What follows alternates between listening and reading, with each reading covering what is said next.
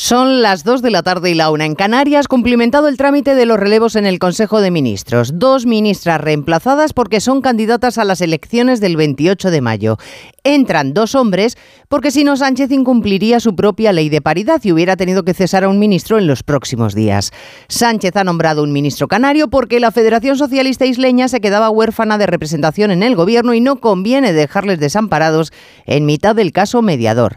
Designa un ministro gallego porque en esa comunidad el PSOE no tiene un nombre relevante. Por lo demás, nadie esperaba la sustitución de Montero o Belarra porque son intocables gracias al pacto con Podemos que encadena al presidente. Llegan las elecciones y empiezan las prisas, también para el Ministerio de Justicia. Los letrados de la Administración de Justicia votan hoy si aceptan el acuerdo que les propone Pilar Llop después de 10 semanas, 750.000 juicios suspendidos o demandas paradas y casi un millón y medio de euros bloqueados en las cuentas de consignación que los letrados tengan que estar obligatoriamente en las juntas electorales y esas prisas son pura casualidad.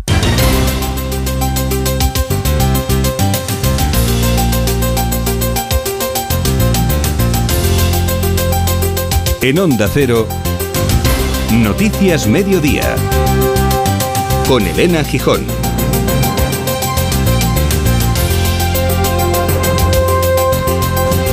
Buenas tardes.